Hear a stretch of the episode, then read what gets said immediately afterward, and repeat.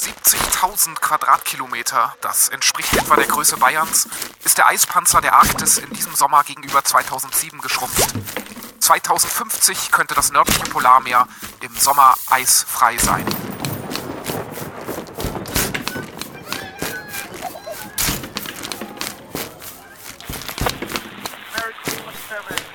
Fast verfünffacht hat sich die Zahl der Wetterkatastrophen in Nordamerika seit 1980.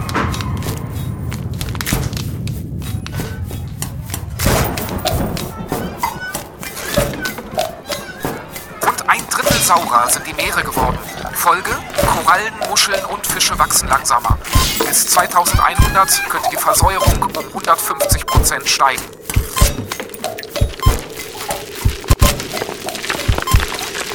Um 5 Zentimeter sind die Meeresspiegel seit 1990 im Mittel gestiegen. 0,4 Grad Celsius ist die Erde seit 1980 wärmer geworden. Bei einer Bis globalen 2100 Erwärmung könnte sich das von 2 Klima um Pegel rund 4 wahrscheinlich Grad auf 15 15 Prozent sinkt die Reisproduktion bis 2050 in den Entwicklungsländern als Folge des globalen Erwärmung bei Weizenwert 13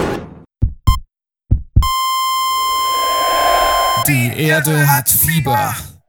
Und ich bleib ganz cool. Bei der Klimaausstellung. Eine Veranstaltung der EJHB, präsentiert in der Jugendkirche Bremen. Weitere Infos www.ejhb.de